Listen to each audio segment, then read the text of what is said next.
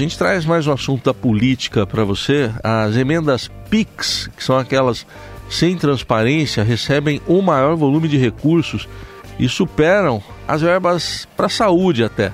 A apuração do repórter do Estado em Brasília, Daniel Vetterman. Oi, Vetterman, bom dia. Bom dia, Heisen. A emenda PIX se tornou o recurso mais usado por parlamentares para mandar dinheiro do governo federal a estados e municípios. Neste ano, são 6 bilhões e 400 milhões de reais liberados pelo governo Lula a pedido dos congressistas. O valor supera as emendas parlamentares para saúde, educação, infraestrutura e todos os outros programas de governo. A emenda PIX é um dinheiro que cai diretamente na conta das prefeituras e dos governos estaduais. Pode ser usado em qualquer área, não é fiscalizado e não há um sistema de prestação de contas.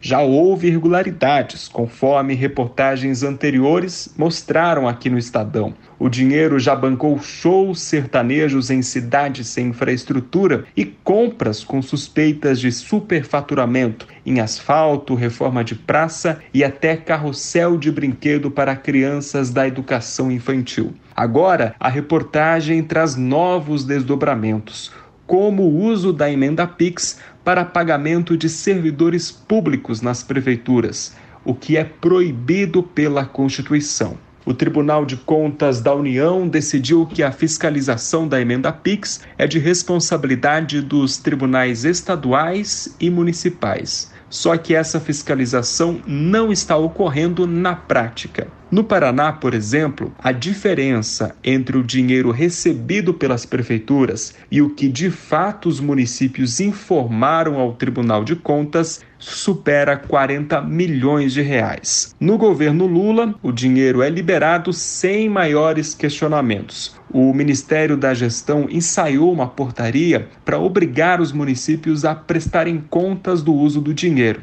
mas o assunto não avançou. No Congresso, o Tribunal de Contas orientou os parlamentares a aprovar uma lei para exigir essa prestação de contas por parte dos municípios, mas o legislativo ignorou a orientação.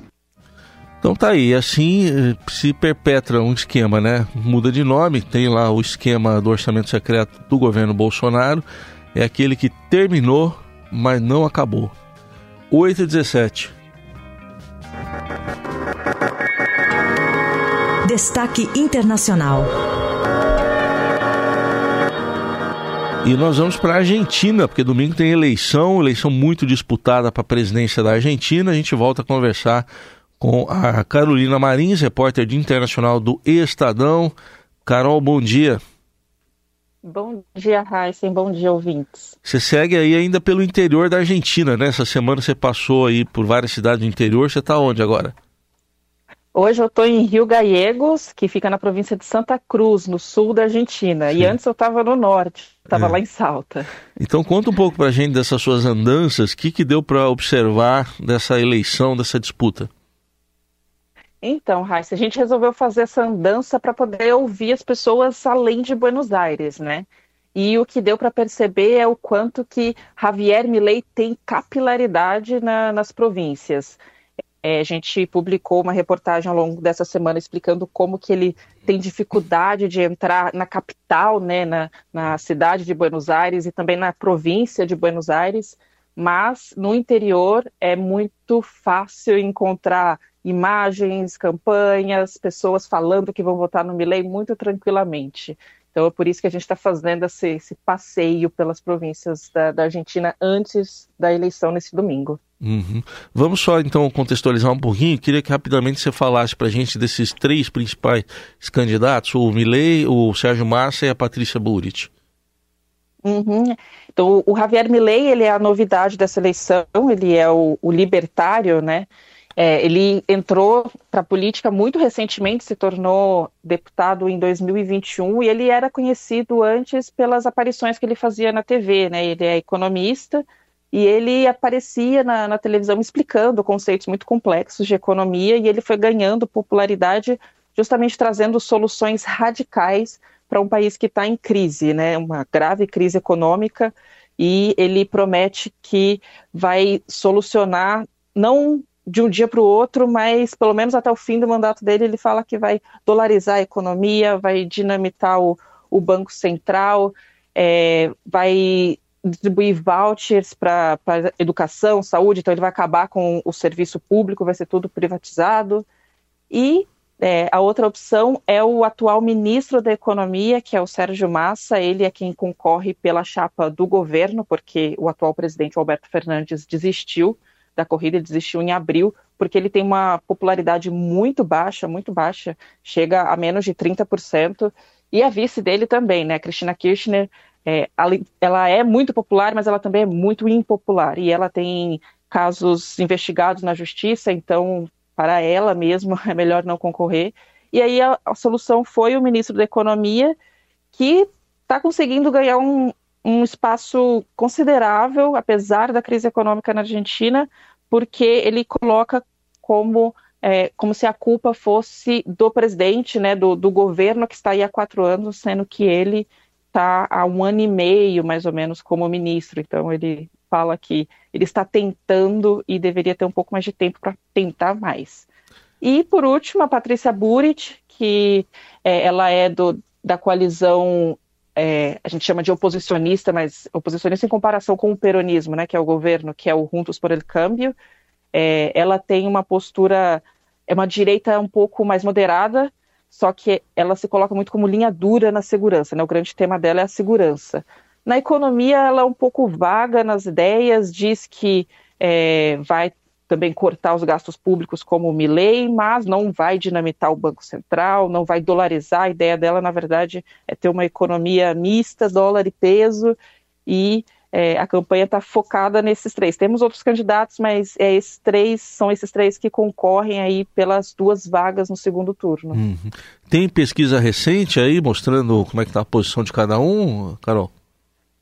As últimas pesquisas, que agora não, não se pode mais publicar pesquisa, mas as últimas é fazendo um apanhado, porque uma ressalva que é importante fazer é que as pesquisas na Argentina, muitas delas são encomendadas, inclusive, pelos próprios partidos. Então, às vezes, os, os resultados podem não ser muito claros, a amostra pode também não ser muito boa, mas, fazendo um consolidado da, das últimas, é, Javier Milei aparece como o favorito, então, assim, ele é quase uma certeza para o segundo turno. E o que está aberto é a vaga, a segunda vaga para o segundo turno, que está ali sendo disputada quase voto a voto entre o Massa e a Burit. Por enquanto, o cenário mais provável é Javier Milei e Sérgio Massa no segundo turno, e neste cenário, Javier Milei tem uma vantagem muito maior. E é, caso a Patrícia Burit passe para o segundo turno, o que é também bastante provável, porque ela teve um crescimento considerável na última semana, é, a Patrícia tem chances de vencer o Javier Milei no segundo turno. E é bom a gente explicar também, né, Carol, que tem uma diferença aqui em relação ao, ao Brasil. Se eu não me engano, aí é, pode-se ganhar com 40 pontos no, no, primeiro turno, desde que seja 10 de vantagem em relação ao segundo, é isso? Exatamente. É, 45 você pode ah, ganhar 45. com 45%. É, só que você tem que ter essa vantagem de 10 pontos percentuais do segundo colocado. Por isso, assim, Javier Milei tem a chance, porque ele pontuou nas primárias, ele pontuou 30%, e isso, votos totais, né? Se você coloca votos válidos, aumenta um pouquinho essa porcentagem, porém, ele tem um teto muito alto, é muito baixo, desculpa. Então, assim, a margem de crescimento dele não é tão boa e pode ser que os outros candidatos encostem nele. Então, ele pode até pontuar mais que 45, mas a chance de ficar 10 pontos percentuais de distância é muito difícil, porque nas primárias os três ficaram praticamente empatados, foi um empate técnico entre eles. Certo. Bom, e nas suas andanças, Carol, queria que você falasse um pouco mais ali do sentimento do, do argentino, do povo argentino, com essa hiperinflação, como é que você é, pôde perceber isso é, impactando na vida das pessoas? Então, andando, o que você percebe é o quanto que o argentino está cansado. Ele é, trabalha o mês inteiro e não consegue fazer com que o salário dele chegue até o fim do, do mês, porque essa inflação que está perto de 140% ao ano, esse mês foi de, o último mês que passou foi de 12% só naquele mês. está é, corroendo o poder de compra deles. E sim, poder de compra de coisas básicas, é, alimentação, vestimenta. Tem meses que a Argentina já não importa mais carros, tem faltado medicamentos, né? Porque falta importar algum componente para fabricação de antibióticos. Então, assim, conversando com os argentinos, você vê o quanto que eles estão cansados. Isso é, é unânime. A questão é como que eles acham que deve ser a solução para esse problema. Então, é, muita gente acha que a solução tem que ser radical, porque é, já tentaram, já votaram pelo peronismo é, e não deu certo, já, já votaram pela oposição e também não, não viram resultado, então assim, as pessoas estão frustradas. E foi aí que Javier Milei conseguiu é, ganhar tanto espaço, foi nesse, nesse cansaço, nessa falta de acreditar mesmo na, na, política tradicional. E você vê isso muito nos jovens. Os jovens estão muito engajados nessa eleição, eles fazem campanha assim livremente pelo não só pelo Milley, é possível ver também jovens se engajando pelo Massa, pela Burit, mas é muito mais pelo Milley. E eles vão espontaneamente fazer campanha, distribuir panfletos, porque eles querem mudança, eles nasceram e cresceram nessa crise, né? Então, eles querem ver uma outra Argentina. E, e chega a ver, uh, você chega a constatar algum nível de polarização é, mais uh, assim radical, como por exemplo a gente viu aqui na eleição brasileira? Sim, quando você conversa com as pessoas, seja na rua, nos supermercados, nas farmácias, é, a conversa sempre vai pra, para o lado ou Milley ou peronismo, né, ou massa. É, é muito difícil as pessoas espontaneamente irem para as opções mais moderadas, até citar os outros candidatos, né, tem, tem outros dois, tem a Miriam Bregman, tem o, o, o Schiaretti, Juan Schiaretti, e assim, as pessoas elas se limitam a falar de Javier Milley versus Sérgio Massa, porque a polarização, eles próprios, né, polarizaram a campanha desta forma, eles se comportaram agora nessa reta final como se eles já tivessem no segundo turno e fossem eles os candidatos certos a, a, disputar o que eles chamam de balotagem, né, que é o segundo turno. E, e você vê isso muito com as pessoas também. Então elas não não vão para outras opções além do que está muito na TV, que está na TV, está nas redes sociais, que é essa polarização é, peronismo, antiperonismo, milei e antimileísmo.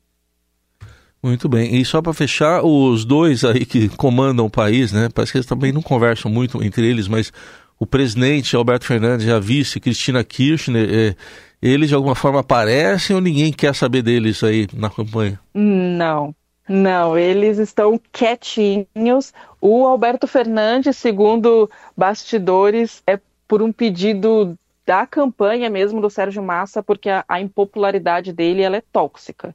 Então, assim, o, o Massa não quer ser fotografado, não quer ser filmado do lado do, do Alberto Fernandes com medo disso prejudicar a imagem dele. E a gente vê isso na campanha televisiva dele, a campanha publicitária, em que ele fala que agora temos alguém, como se antes não tivesse ninguém. Então ele se descola totalmente do Alberto Fernandes. E a Cristina também, ela é, boatos que ela está aqui em Santa Cruz, na província que eu tô, lá na casa dela, em El Calafate, e fica lá até a, a eleição, não se envolve na, na campanha. No máximo faz um comentário ou outro quando o Massa está em algum mau lençol, mas recentemente o Alberto Fernandes apareceu para fazer uma denúncia contra o Milei, uma denúncia na justiça, acusando o Milei de, é, de discurso, de ódio, né, de inflamar o discurso, e é, as é, boatos, é, bastidores dentro das campanhas disseram que o Massa ficou muito bravo, porque é para ele ficar ali quietinho, não é para aparecer mesmo. Então tá bem, tá aí. Carolina Marins, enviada especial do Estadão, acompanhando a eleição argentina neste domingo, uma disputa muito acirrada. A gente vai voltar a falar com a Carol na segunda-feira e você acompanha os, as atualizações dela durante todo o fim de semana lá no portal do Estadão. Carol, obrigado, bom trabalho aí. Obrigada, Raíssa.